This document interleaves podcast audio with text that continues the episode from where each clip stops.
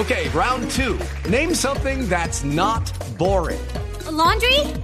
Ooh, a book club. Computer solitaire, huh? Ah, sorry, we were looking for Chumba Casino.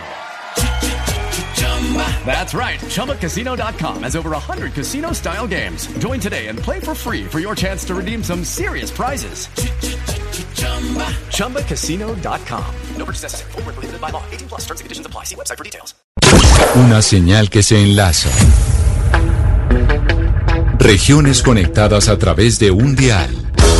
A partir de este momento, Oscar Montes, Ana Cristina Restrepo, Hugo Mario Palomar, Valeria Santos, Gonzalo Lázari, Rodrigo Pombo y Camila Zuluaga analizan y debaten el tema del día. El tema del día.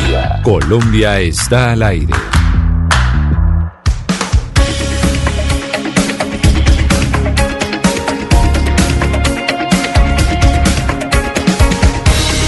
Son las 12 del día, 16 minutos. Les damos la bienvenida nuevamente a quienes se conectan a esta hora con nosotros en Mañanas Blue cuando Colombia está al aire.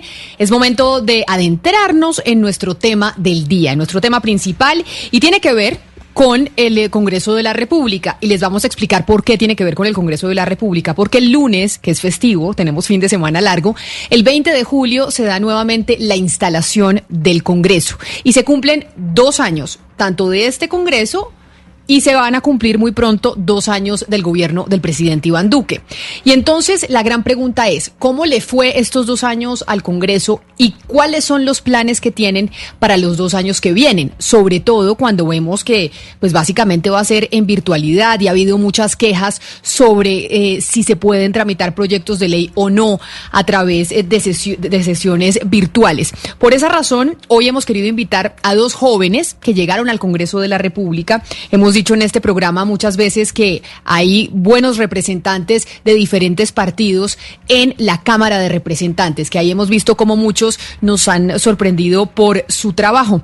Por esa razón quiero darle primero la bienvenida a Catherine Miranda, representante a la Cámara por el Partido Verde. Representante Miranda, bienvenida, gracias por acompañarnos en este análisis que queremos hacer para contarle a los oyentes la importancia de que se cumplan dos años del Congreso de la República este lunes 20 de julio y cuáles son los planes que tiene el Congreso y eso cómo nos afecta directamente a todos los ciudadanos. Bienvenida. Camila, muchísimas gracias por la invitación y así es como tú lo dices, creo que hay congresistas muy buenos de diferentes partidos, de diferentes corrientes políticas y que por fortuna estos años nos han permitido unirnos en diferentes causas a pesar de los diferentes colores. Y también nos acompaña por el Centro Democrático el eh, representante a la Cámara, José Jaime Uzcategui, que también es muy joven y también llegó por primera vez al Congreso de la República. Representante Uzcategui, bienvenido, gracias por, eh, por acompañarnos y por estar con nosotros. Hola Camila, un saludo especial para usted, gracias por la invitación a su mesa de trabajo, a, a mi compañera Catherine Miranda, a quien admiro y aprecio, y a toda la audiencia de Blue Radio, gracias.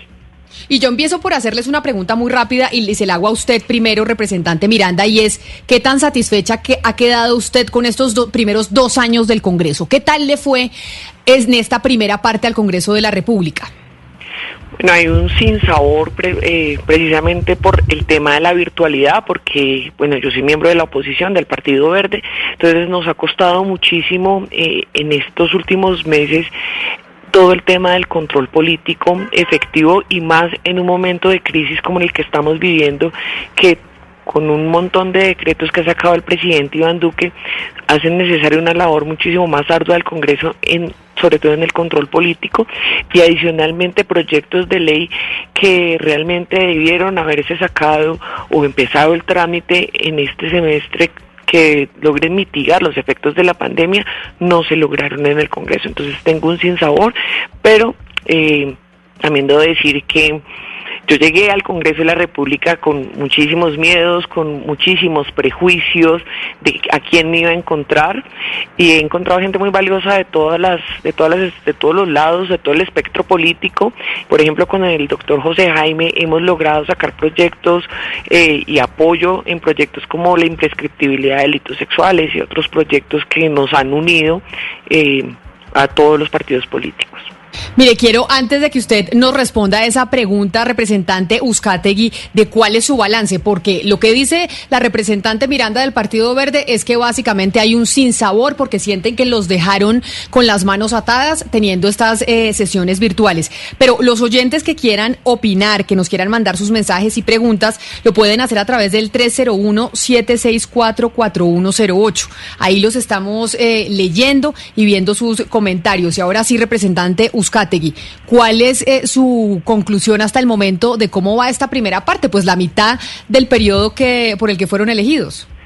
Pues son dos años que venían muy bien con las dificultades normales de un gobierno que, que después de casi ocho años de oposición tenía la posibilidad de, de, redireccionar algunos temas en el país relacionados con la implementación de los acuerdos de La Habana, la reactivación económica, la lucha contra la corrupción y poner a funcionar todos los sectores administrativos del Estado. Este encierro no solamente es difícil para la oposición política, ha sido difícil para todos los hogares colombianos porque estar confinados, como nos ha tocado estarlo en estos últimos meses, pues ha paralizado los planes no solamente del gobierno nacional, del Congreso, sino de todas las familias colombianas. Así que yo considero que el balance es positivo, esta crisis aún no se ha superado, pero considero que el manejo del gobierno nacional ha sido importante, yo lo calificaría casi de impecable porque hasta el momento hemos logrado contener la problemática de salud con la parálisis económica que genera verdaderos desastres en la economía de los hogares, pero que mal que bien se ha podido sobrellevar hasta el momento. Confiamos que en este segundo semestre se logre avanzar mucho más rápidamente no solamente en la superación de la crisis sanitaria, sino sobre todo en la reactivación económica, que es lo que más piden los hogares que en este momento se ven afectados por esa situación. A la oposición le puede molestar ver al presidente de la República todos los días a las seis de la tarde, pero es un espacio completamente necesario para hacer pedagogía alrededor de los temas que, que tienen que ver con la pandemia y pues, sobre todo lo que tiene que ser el futuro próximo de, del país, que, que sí por cuenta de esta crisis, pues eso marca un antes y un después. Representante Miranda, el, um, el representante Uzcategui nos está diciendo básicamente que el manejo que le ha dado el gobierno ha sido un manejo impecable, pero usted ha sido de las que ha criticado el no poder hacerle control a la cantidad de decretos que ha emitido el gobierno justamente por el tema de la virtualidad y usted también quiere empezar a sesionar presencialmente. ¿Usted está de acuerdo con que el manejo ha sido impecable? ¿Qué tienen estas 22 leyes y ese acto legislativo aprobado en la legislatura pasada que ver con la pandemia que está pasando ahorita? ¿El Congreso también ha tenido un buen manejo o ustedes han estado alejados de la realidad del país y de lo que necesita el país en este momento? Bueno, no, no precisamente por ser de oposición eh, tengo la verdad absoluta, que lo diga el país, que lo digan ustedes mismos, y es si realmente el presidente Duque le ha dado un manejo adecuado a la crisis. Yo considero que ha tenido aciertos, pero también grandes desaciertos, como el tema del aeropuerto en su momento, cuando le pedimos que lo cerrara, no lo hizo. Nuevamente, el segundo tema que me parece gravísimo es el día sin IVA, que a pesar de que se le advirtió, nosotros no estamos en contra del día sin IVA per se, de hecho muchos de la oposición, yo soy de la Comisión Económica, nosotros votamos ese, ese artículo en la reforma tributaria del año pasado, pero en un momento de pandemia eh, incentivar a que los colombianos hagan compras masivas, pues era obvio que iba a haber un punto de contagio importante, una, una alta en el contagio, y eso lo vimos, lo estamos viendo en estos momentos 15 días, 20 días después del día sin IVA. Adicionalmente, eh, claro que se tiene que reactivar la economía, es importante la activación de la economía porque lastimosamente estamos en un país en vía de desarrollo que no tenemos los suficientes recursos para mantener absolutamente a todo el mundo en la casa cuidándose como debería ser, por eso hemos promovido uno, eh, la renta básica, y dos, eh, entendemos la reactivación económica, pero por ejemplo no entendemos desaciertos como el presidente Iván Duque está aceptando un lobby político de parte de algunas iglesias, tanto católicas como cristianas, acá no hay distinción alguna, eh, para la reactivación de los cultos. Entonces a mí que me expliquen en qué, en qué le, en qué le ayuda a, la reactivación económica, que supuestamente el argumento fuerte del presidente Iván Duque para abrir determinados sectores, en que le, en que le ayuda la reactivación económica a las iglesias, en nada. Claramente acá hay unos tintes políticos que pesan muchísimo más que la vida. A mí me está preocupando muchísimo, ¿sí? Permítame, yo le interrumpo, eh, representante Catherine Miranda, porque yo quiero preguntarles, más allá de esa opinión sobre si Duque lo está haciendo bien o no, sino el trabajo que van a hacer ustedes. ¿Por qué? Porque cuando uno eh, lee a los oyentes, el Congreso es una de las instituciones más desprestigiadas del país. En, el último sondeo, si no estoy mal, tenía una popularidad casi que del 10%. Y este, eh, este primer semestre que tuvieron este año, básicamente trabajaron muy poquito. Y trabajaron muy poquito porque estuvieron en el debate de las sesiones virtuales o presenciales. Pero igual la gente, obviamente indignada, pues decía, no puede ser que estos congresistas no están trabajando y sí están recibiendo su sueldo. Ahora yo le pregunto al representante Uzcategui, ¿cuáles son los planes que tienen para trabajar y cuáles son los proyectos que, que son importantes que van a pasar en el Congreso de la República? Y no digo los que los proyectos de ley, de ley que usted tenga, sino lo que se sabe ya que se va a tramitar en el Congreso, porque eso es lo que espera la ciudadanía, porque tuvieron un primer semestre en donde trabajaron casi que un cuarto del, del semestre en donde no se hizo mucho y obviamente la ciudadanía lo resiente. Camila, hay, hay, hay, que aclarar, efectivamente el Congreso se demoró en poder tomar las sesiones virtuales porque fue un momento crítico para el cual nadie estaba preparado, pero que en medio de todo agradecemos porque si no fuera por esta pandemia, por esta crisis, hoy no tendríamos un Congreso moderno con la posibilidad de sesionar virtualmente. Efectivamente nos hubiera podido gustar comenzar a aprobar proyectos desde el mismo mes de marzo cuando arrancó este confinamiento, pero mientras se hicieron los ajustes y las autorizaciones, que mire que han dado mucho de qué hablar, hasta hace pocos días la Corte Constitucional estaba sentando una posición frente a las sesiones virtuales, pero afortunadamente queda claro que estamos habilitados para sesionar virtu virtualmente, no en función del decreto de emergencia del Gobierno Nacional, sino en función del mismo reglamento del Congreso que así lo permite y nosotros en nuestra autonomía podemos trabajar de esa manera. Nosotros tan pronto nos dieron la posibilidad, la comisión primera que de la cual yo hago parte fue la primera comisión en hacer debates de control político y en aprobar proyectos de forma virtual y fueron jornadas bastante extensas de trabajo porque lo que permite la virtualidad y la gente que me está escuchando en casa que digan que el trabajo en casa es más suave que el trabajo presencial es mentira porque uno aquí está conectado 100% del tiempo desde muy temprano hasta muy tarde y eso hizo el Congreso aprobando proyectos importantes, dos reformas constitucionales en la cual participamos como coautores en algunos casos o como ponentes, como la cadena perpetua para violadores de niños y como el, la creación de la región metropolitana en la cual estuvimos participando con, con Catherine como, como coautora también. Es decir, que sí se trabajó, se dieron resultados y yo confío que este semestre, segundo semestre va a ser aún más productivo porque aquí no hay titubeos, aquí se está planteando si nos toca ir a instalar presencialmente el Congreso sí o no, pero desde el primer día vamos a poder legislar de forma remota o virtual o como se quiera llamar, aprobando proyectos importantes que se vienen. Se viene la reforma a la justicia que el gobierno nacional ya ha venido promoviendo de tiempo atrás con algunos proyectos independientes, fortaleciendo los consultorios jurídicos, las instancias de arbitraje, entre otros, pero ahora se viene el gran paquete de reforma a la justicia en el que se han usado una reforma estructural que podría incluso modificar 20 artículos de la Constitución y eso nos va a implicar un trabajo enorme y siendo un año preelectoral tenga la certeza certeza que van a poner sobre la mesa la reforma política, entre otros temas que son igualmente Pero, importantes. Representante Uzcategui, es que eh, usted está diciendo unos temas muy importantes. Ustedes, eh, la legislatura aprobar, pasada aprobaron casi 22 leyes, ninguna tiene que ver con la pandemia, no De hicieron acuerdo. control político al gobierno. En este momento usted está hablando que van a lanzar una reforma a la justicia y política, me imagino que, lo- me imagino que la reforma a la justicia va otra vez a tratar de tocar la JEP. ¿Qué tiene que ver en este momento una reforma a la justicia y una reforma política con la realidad que está viviendo el país en este momento alrededor de la pandemia? ¿No está el Congreso legislando por fuera de las necesidades del país en este momento? ¿Se van Pero a meter mira- otra vez en una reforma a la justicia que en nada está en este momento perjudicando a los colombianos y que se necesita más bien una laboral y una pensional?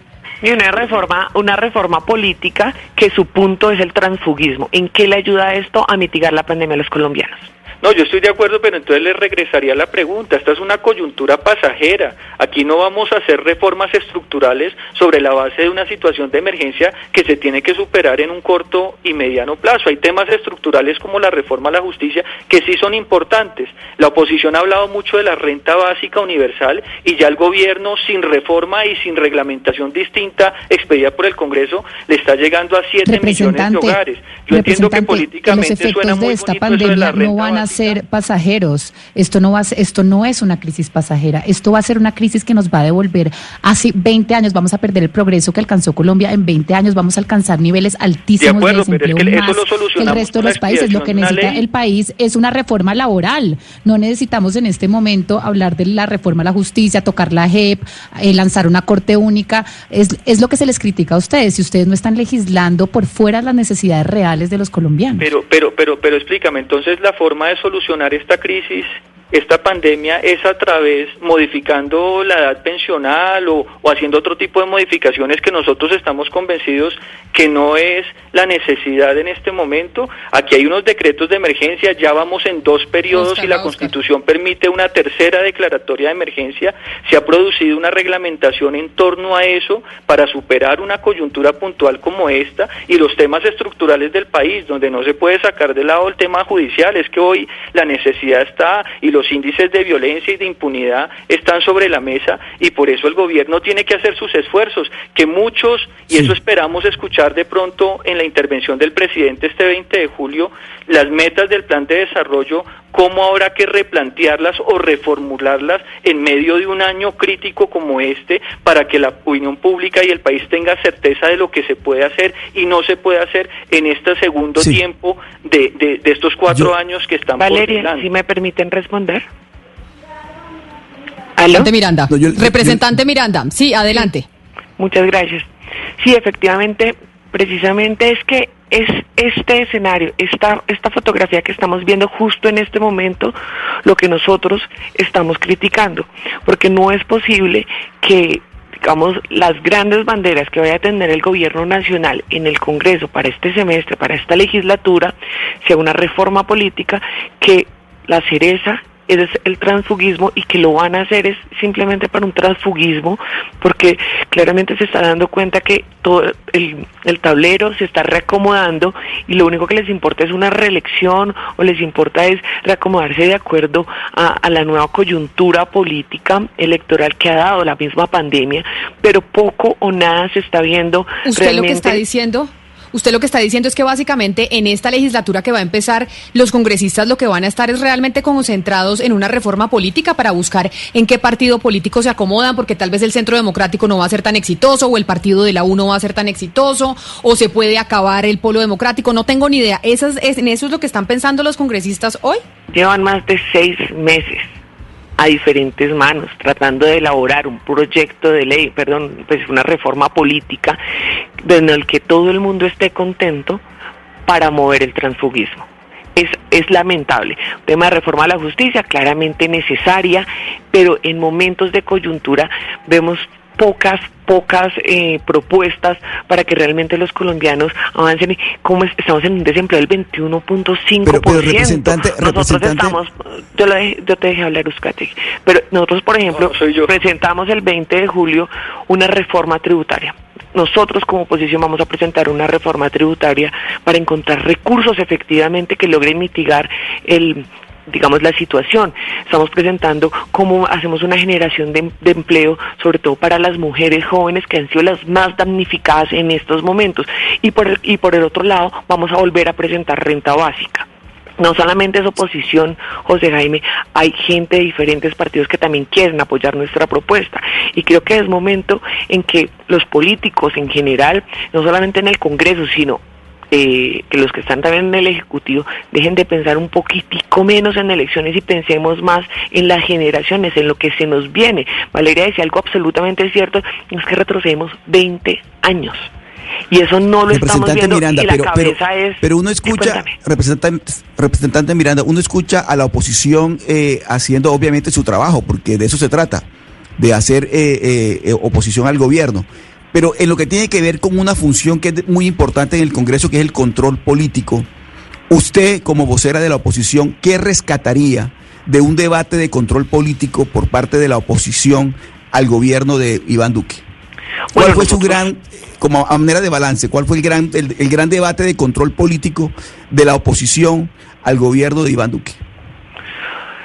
Mm, rápidamente pienso, eh, nosotros fuimos los primeros que colocamos sobre la mesa la situación de los falsos positivos que estaban volviendo al gobierno de Iván Duque y eh, con el representante Inti, con el representante Toro, los tres hicimos el, el debate de moción de censura al, en su momento al ministro Botero, posteriormente el Senado lo retomó y logramos destapar que realmente estaban volviendo los falsos positivos en, en el ejército y se dieron casos tan dramáticos como el bombardeo eh, donde murieron muchísimos niños. Y posteriormente la salida del ministro Botero, creo que eso fue uno de los grandes debates de control político que pues, era moción de censura en su momento, que logramos hacer en la oposición y que se ha logrado destapar gracias a ese tipo de gestión eh, y hoy vemos ya no solamente chuzadas, sino también falsos positivos, corrupción al interior de, del ejército. Pero venga, volviendo nuevamente a, hacia el futuro, lo que se lo que se viene en adelante, representante Catherine eh, Miranda, eh, ¿usted considera que va a ser inevitable una reforma tributaria y quiénes tendrían que pagar, digamos, el costo del hueco fiscal y del gasto público que va a tocar que hacer por cuenta de, de la pandemia? Sí, yo creo que históricamente acá quien lleva la carga tributaria en el país es la clase media y hoy en día es la más golpeada porque no puedo mentir, hay unos recursos importantes que se han gestionado, por ejemplo acá en Bogotá desde el gobierno nacional y distrital a los estratos 1 y 2 pero acá nadie está ayudando al estrato 3 y 4 y eso nos damos cuenta en el día a día que tienen que cerrar locales, que tienen que sacar empleados que no pueden pagar los impuestos. Entonces, eh, nosotros vemos necesaria una reforma tributaria donde efectivamente se le meta la mano al bolsillo, pero a la gente que de verdad tiene en este momento, ¿por qué en su momento el, el en su momento el presidente Uribe se crea el el impuesto al patrimonio, el impuesto de guerra, para efectivamente contrarrestar al azar y hoy no estamos pensando en un impuesto muy similar para contrarrestar los efectos de la pandemia. La respuesta de los sectores afines al gobierno nacional es que no se puede seguir eh, pues haciendo tributar a las grandes empresas, a, los, a la gente que más dinero tiene, porque ellos son los que generan empleo. Y por el contrario, vemos que el resto del mundo, los, las personas más ricas están pidiendo pagar más impuestos. Entonces, en Colombia tenemos que mirar cómo redistribuimos de manera adecuada el pago de impuestos. Y eso no está pasando. Acá usted está viendo cómo eh, los grandes bancos a pesar de la pandemia, están teniendo altísimas ganancias a costa de la necesidad de los colombianos, a costa de que, como decimos en la calle, toque raspar tarjeta porque no hay cómo más comer. Entonces, hay que hacer una balanza. Pero yo escuchándolos a los dos sobre las prioridades que tienen en el Congreso de la República para estos dos años que se vienen, pero digamos pensando en este primero, oigo lo que dice la representante Catherine Miranda, que es eh, una reforma política que básicamente solo piensa en los intereses electorales de los congresistas y en el transfugismo. Dice el eh, representante Uzcategui que se habla de una reforma a la justicia, también estamos hablando de una reforma tributaria. Usted, representante Uzcategui, que hace parte del partido de gobierno, yo le pregunto si en eso esas grandes reformas estructurales no se lograron en los dos primeros años, que era supuestamente cuando está la luna de miel, ¿de verdad creen que van a poder lograr todas esas reformas estructurales de reforma a la justicia, de reforma tributaria, ahora pues seguramente la del transfugismo sí, porque es el interés que tienen los congresistas, pero creen que van a poder tramitar todas esas reformas estructurales en estos dos años que les quedan y además con virtualidad a bordo?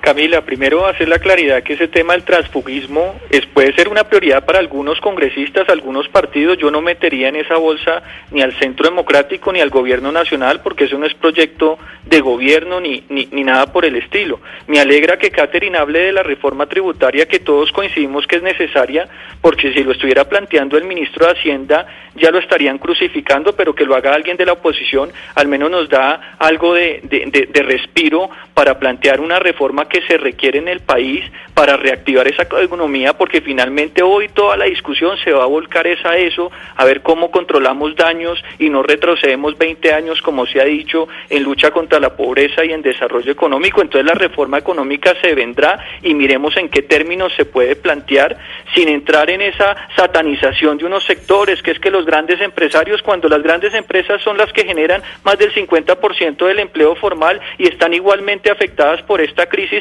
y ahora raspar la olla es la olla de todo el mundo y no solamente de unos pocos, y mucho menos bajo un eslogan muy llamativo de la renta básica universal, que suena muy lindo, pero que en medio de una crisis es el momento eh, peor de todos para incluso proponerlo, aunque se puede discutir obviamente porque para eso estamos en democracia. Así que yo sé que vienen temas estructurales como la reforma a la justicia, que es inaplazable, que no nos metamos en la discusión de si eliminamos o no el Consejo Superior de la Judicatura, sino a ver cómo logramos tener una justicia cercana al ciudadano. En este momento, por ejemplo, cuando los índices de violencia intrafamiliar están más por, por encima de por las nubes y se requieren acciones inmediatas, acciones que de pronto no provienen del Congreso porque precisamente en una situación de emergencia es la facultad especial que tiene el presidente en medio de esa declaratoria de emergencia, como lo hizo, de poder tener audiencias virtuales en las comisarías de familia para suplir esta necesidad coyuntural y ya vendrán reformas estructurales más adelante. Sobre el tema de las mayorías, este ya es un año preelectoral, a pesar de que estemos en crisis, ya vemos a los candidatos presidenciales lanzando todo tipo de pullas y piedras al gobierno nacional, porque lamentablemente la forma de hacer política en Colombia, incluso en tiempos de crisis, es despotricando del otro y más del, del gobernante de turno. Así que quienes están llevando este escenario de crisis a una discusión política no es el gobierno que está concentrado en reformular o replantear algunas de sus metas del plan de desarrollo, si habían logrado avances muy importantes en los planes de alimentación escolar, pues ahora la comida no le está llegando a los niños en los colegios, sino les tiene que llegar a sus casas y eso en eso está enfocado el Ministerio de Educación. Representante. Eh, de igual manera en todos los temas hay, hay, hay labores dedicadas a eso y no propiamente a los temas políticos que yo entiendo y comparto que en este momento son irrelevantes y mucho más si hablamos de transfugismo en el cual no está metido el Centro Democrático ni ninguno de los congresistas que ahí trabajamos. Eh, representante eh, Catherine Miranda, concentrémonos un poco en las reformas y sobre todo en las reformas que tocan el bolsillo o las leyes, porque es que desde antes de la pandemia pues está visto que siempre le han querido quitar eh, plata al proceso de paz o siempre le han querido caer eh, a través de reformas al proceso de paz. Hay muchas cosas en el Congreso que uno no, sabe el origen. ¿Qué peligros tiene el proceso de paz en los proyectos y reformas que, vienen en la próxima legislatura? Sí, la reforma tributaria eh, no es un invento de la oposición, José Jaime, es una de las propuestas y es una de, eh, digamos, de los argumentos que dio el ministro de Hacienda hace creo que dos, tres semanas, que venía eh, la flexibilización de la regla fiscal y adicionalmente una reforma tributaria. Eh, y lo que ha venido pasando eh, las reformas tributarias pasadas, es algo absolutamente insólito, es cómo se desfinancia el proceso de paz, se desfinancia todo este acuerdo que nos costó muchísimo a todos los colombianos, diciendo que no es necesaria eh, la plata para... Eh, los lugares donde se encuentran los excombatientes, que no es necesario para la JEP, para la, eh, para digamos para los diferentes organismos que, que están que hacen parte de- del entramado del, del proceso de paz, siempre han intentado desfinanciar el proceso de paz, por eso nosotros hemos tenido que acudir a los medios de comunicación, a la ciudadanía, porque claramente no tenemos los votos para en el Congreso, pero con una presión eh, ciudadana y mediática hemos logrado salvar un poco ese presupuesto importante. Adicionalmente, eh, ya lo han dicho y lo he dicho muchos sectores afines al gobierno nacional que la reforma tributaria que se plantea por parte del gobierno implicaría un aumento al IVA, implicaría, digamos, eh, varias, varios tributos que afectarían la clase media y yo sí les quiero recordar absolutamente a todos los que nos estén escuchando en este momento que la última reforma tributaria entregó a las grandes empresas exenciones y reducciones de impuestos hasta por 10 billones de pesos. Y, pero sí se le aumentó eh, los impuestos, sobre todo a la clase, a los estratos 3 y 4, en, en renta, sobre todo, por 7 billones de pesos. Entonces, se le Representantes. quitan, ¿sí? Yo les quiero, eh, yo les quiero eh, preguntar y trasladar eh, interrogantes que tienen los oyentes, porque me parece importante que se entienda que evidentemente la actividad en el Congreso es fundamental dentro de una democracia y que afecta a los ciudadanos. Y por eso eh, me parece bueno que los eh, oyentes les estén preguntando a través del 301-764-4108. Y si quiere empiezo por usted, representante Miranda, porque Rafael le pregunta y dice, cuando uno los escucha, a los dos, pero principalmente a usted, cuando dice que hay una prioridad en la reforma política, ¿quién define en el Congreso de la República, dice Rafael, cuáles son las prioridades y los proyectos que se deben pasar? quién toma las decisiones frente a la agenda. ¿Esto está enmarcado principalmente por el gobierno nacional o está enmarcado por los partidos mayoritarios? ¿Cómo se, cómo se, cómo se definen las prioridades? Es lo que dice Rafael, porque le parece absurdo que estemos hablando de una reforma política, sobre todo en medio de pandemia. Bueno, si bien yo soy nueva en el Congreso como congresista como tal, yo era asesora de John que entonces tengo ya una experiencia importante en el trámite legislativo. Y acá quien define la agenda primero casi siempre hay prioridad de los proyectos presentados por el gobierno nacional. Y segundo, es la mesa directiva que en estos momentos está conformada, o va a estar conformada, perdón, por el doctor Germán Blanco del Partido Conservador y la doctora eh, Astrid Sánchez Montes de Oca del Partido de la U.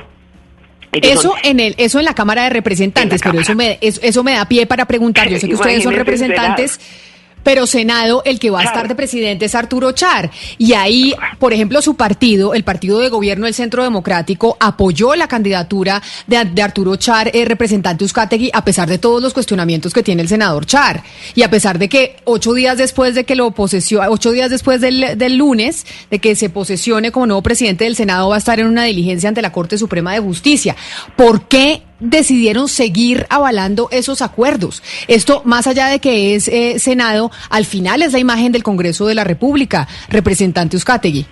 Camila, en ese caso, primero aclarar que, que, que la oposición tiene un asiento en la mesa directiva tanto de Senado y Cámara, es decir, que tiene voz y tiene voto a la hora de definir la agenda y las prioridades del Congreso, y eso no es tan cierto de que los, los proyectos que necesariamente pasan sean los priorizados por el gobierno.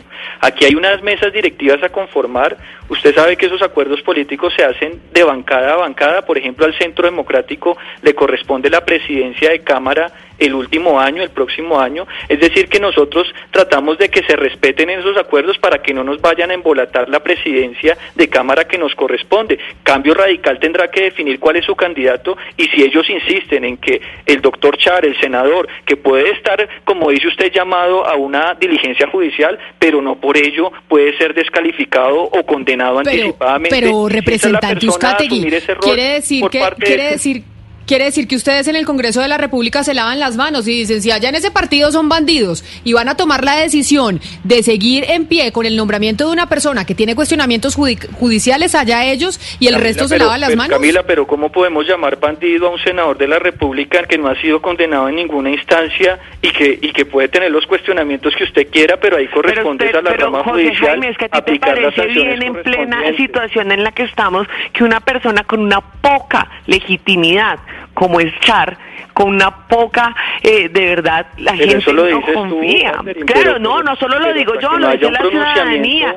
Y el hecho de que una persona tenga un cuestionamiento, ya vale la pena determinar si es o no la persona idónea para yo, estar no soy, la Yo no soy abogado de oficio de nadie porque ni siquiera conozco al doctor Char, ni siquiera me lo he cruzado en el Congreso porque él es senador y yo soy representante, ni he cruzado una sola palabra con él. Pero que vengamos acá a tildarlo de bandido y que no puede posesionarse en una dignidad del Congreso porque hay una diligencia judicial de por medio, pues ahí sí excúsenme y según eso ninguno de nosotros podría ejercer nuestra labor de congresista porque cada vez que nos llaman a la Corte Suprema de Justicia estaríamos impedidos, según ustedes, moralmente para ocupar un cargo de esa naturaleza. No, no, no comparto esa apreciación. No, no, no, no, no, porque es que no todos, o sea, no nos metan a todos en el mismo costal. A mí nunca me han llamado en la Corte Suprema de Justicia. Tengo una investigación en la Corte Suprema de Justicia porque me la puso abogado de abogado, sí, pero por injuria y calumnia, por decirle corrupto y bandido y defensor de narcotraficantes y de paramilitares, Abelardo de la Espriella.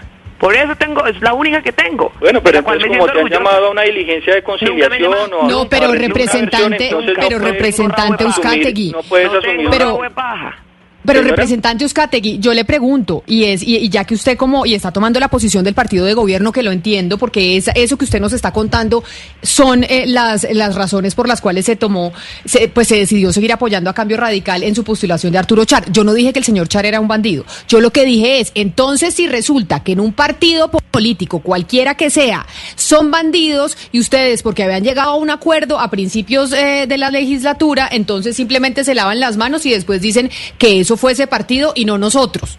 Ese, ese es el cuestionamiento. Y aquí, y aquí no estamos hablando, y es que aquí no estamos hablando de una injuria y una calumnia como en el caso de la representante Miranda. Aquí estamos hablando de acusaciones por compra de votos. Y yo sé que todo el mundo tiene derecho a la presunción de inocencia y por supuesto, ni más faltaba. El próximo presidente del Senado también tiene ese derecho. Pero frente a esos cuestionamientos, que no son cuestionamientos de menores de compra de votos, ¿no sería mejor que ustedes en el Congreso y en los partidos políticos pensaran, oiga, tal vez para no darle esa bofetada a la ciudadanía y decir que es que nos importa cinco lo que piensen, pues ¿por qué no decimos, le decimos a cambio radical que ponga otra persona? O miramos a ver cómo nos sentamos a discutir entre todos, porque es básicamente como si ustedes pensaran que les que les vale cinco lo que piensen los ciudadanos, porque con los acuerdos políticos que ustedes tienen ya eso es, lo que importa. más que un tema de acuerdos políticos es que hay que respetar la institucionalidad de los partidos.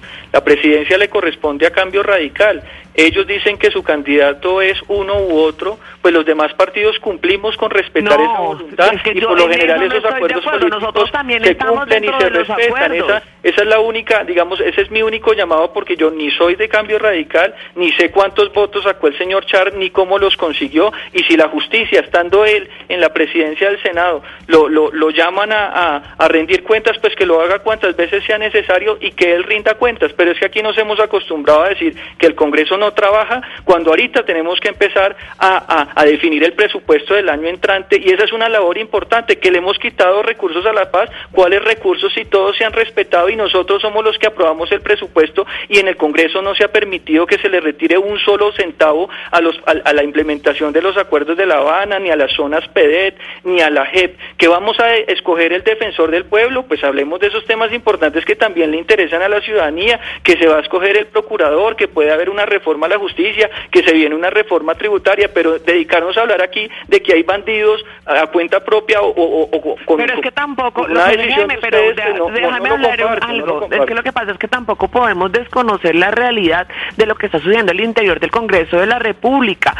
Nosotros también hacíamos parte de los acuerdos, hemos respetado los acuerdos, hemos votado el semestre en la legislatura pasada votamos, por ejemplo, por el vicepresidente de tu Pero representante mira pero adicionalmente acá no podemos mentirle a la ciudadanía y así hay acuerdos, uno no puede tener las manos atadas cuando hay cuestionamientos serios frente al posible, al, próximo presidente del Senado de la República y seguir como borregos porque hay unos acuerdos entre partidos. Si a mí del Partido Verde no me satisface y creo que no es la persona adecuada y precisamente por salvaguardar la legitimidad de la institución del Senado de la República, votar por una persona tan cuestionada como es Char, pues preferimos darle un costado, damos un paso al lado y votar por otra persona que sabemos que no va a ganar, pero creemos que es importante. A, eso voy, representante.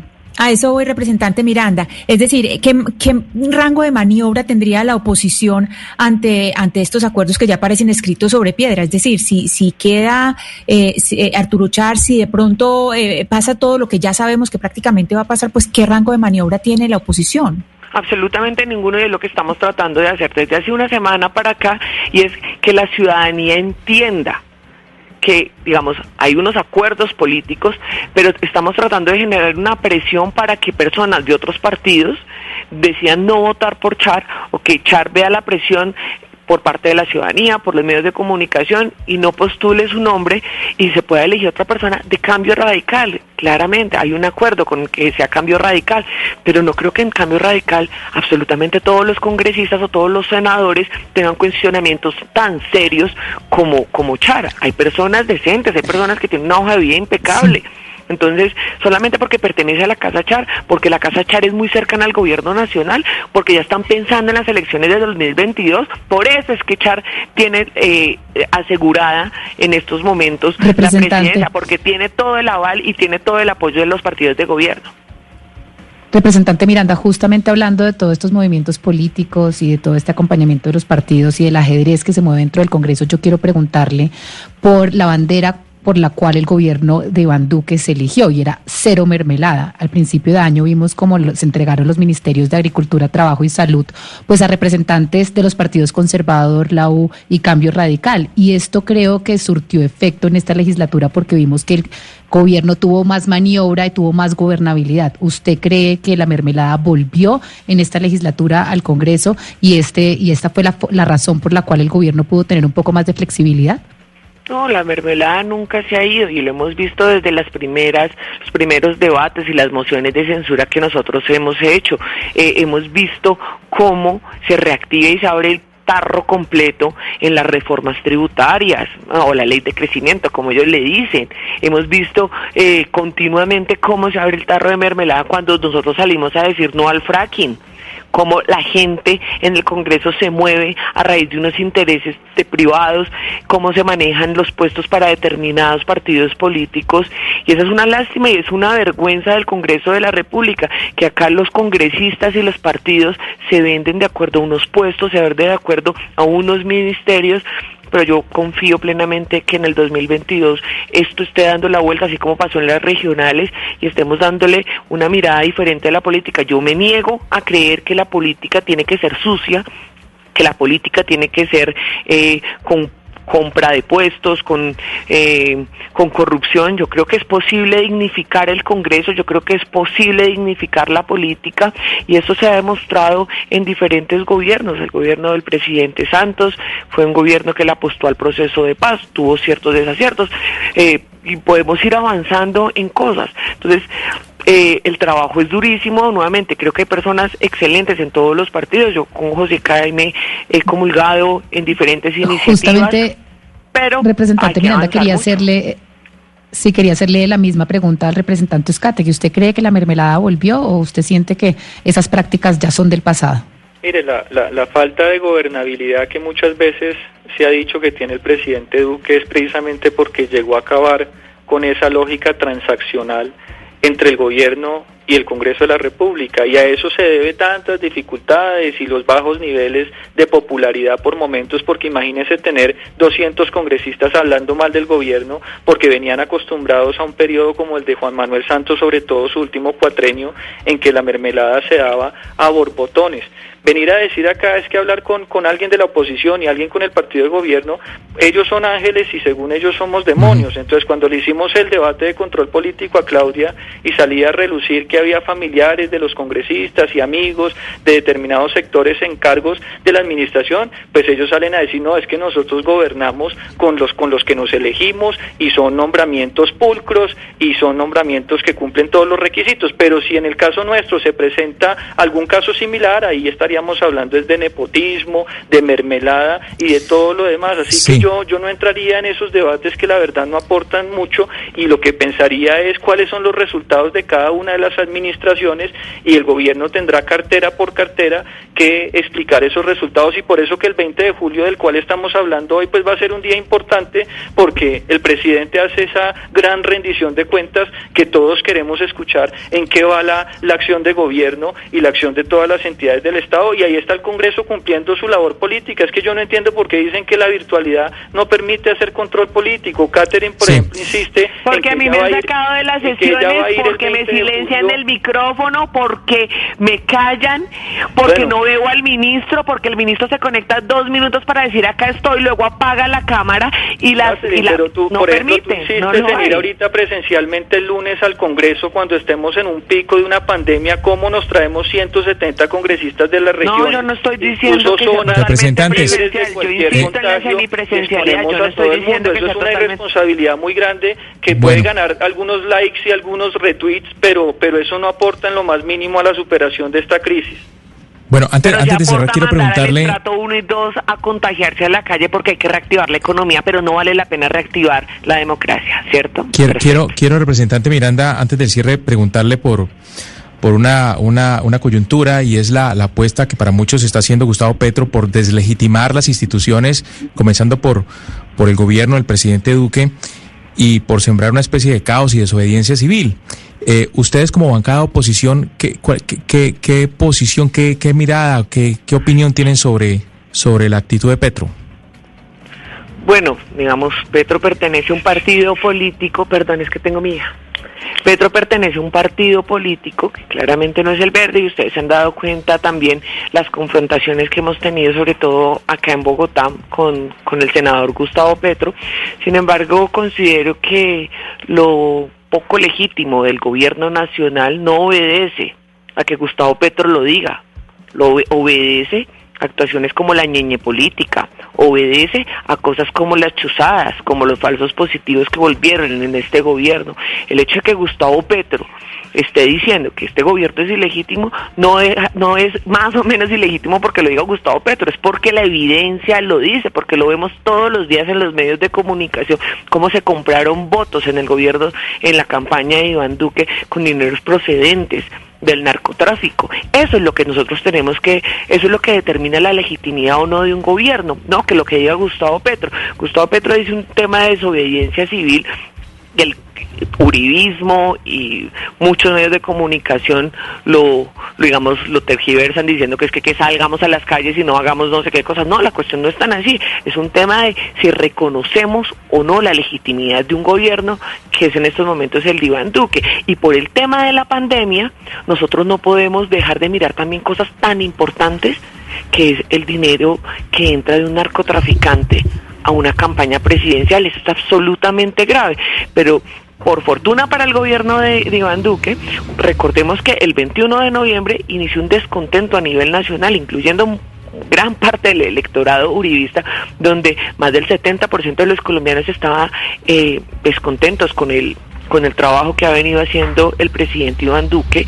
Eh, pasó la pandemia, pues claro, se calmaron los ánimos en las calles, pero el descontento se mantiene. Y por el tema de la pandemia y por la situación de la crisis sanitaria que estamos viviendo, tampoco podemos desconocer que hay un gobierno con enormes dificultades y la oposición no es que haga oposición por oposición. El, la mayor oposición que tiene el gobierno de Iván Duque es el mismo gobierno de Iván Duque haciendo tan mal las cosas.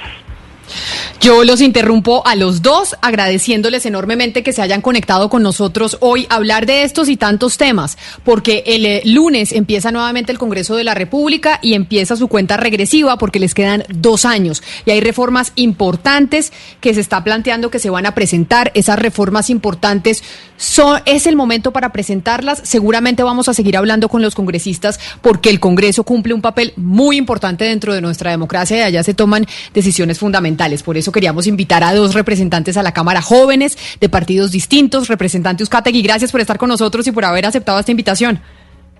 Mila, un abrazo y un saludo a todos. Gracias. Y lo mismo para la representante Catherine Miranda del Partido Verde. Mil gracias por haberse conectado con nosotros el día de hoy. Camila, mil gracias a ustedes y a todos los oyentes por escucharnos. Y a los oyentes, gracias por estar conectados, por estar en sus radios, por enviarnos sus mensajes a través de WhatsApp. Los leímos todos y fueron insumos, como siempre les digo, para las preguntas que hicimos en la mesa de trabajo. Llegamos al final de Mañanas Blue cuando Colombia está al aire. Mañana tenemos una cita nuevamente a las diez y media de la mañana y ya quédense ustedes con nuestros compañeros de Meridiano Blue. Lucky Land you can get lucky just about anywhere. This is your captain speaking. Uh, we've got clear runway and the weather's fine, but we're just going to circle up here a while and uh, get lucky. No, no, nothing like that. It's just these cash prizes add up quick. So I suggest you sit back, keep your tray table upright, and start getting lucky.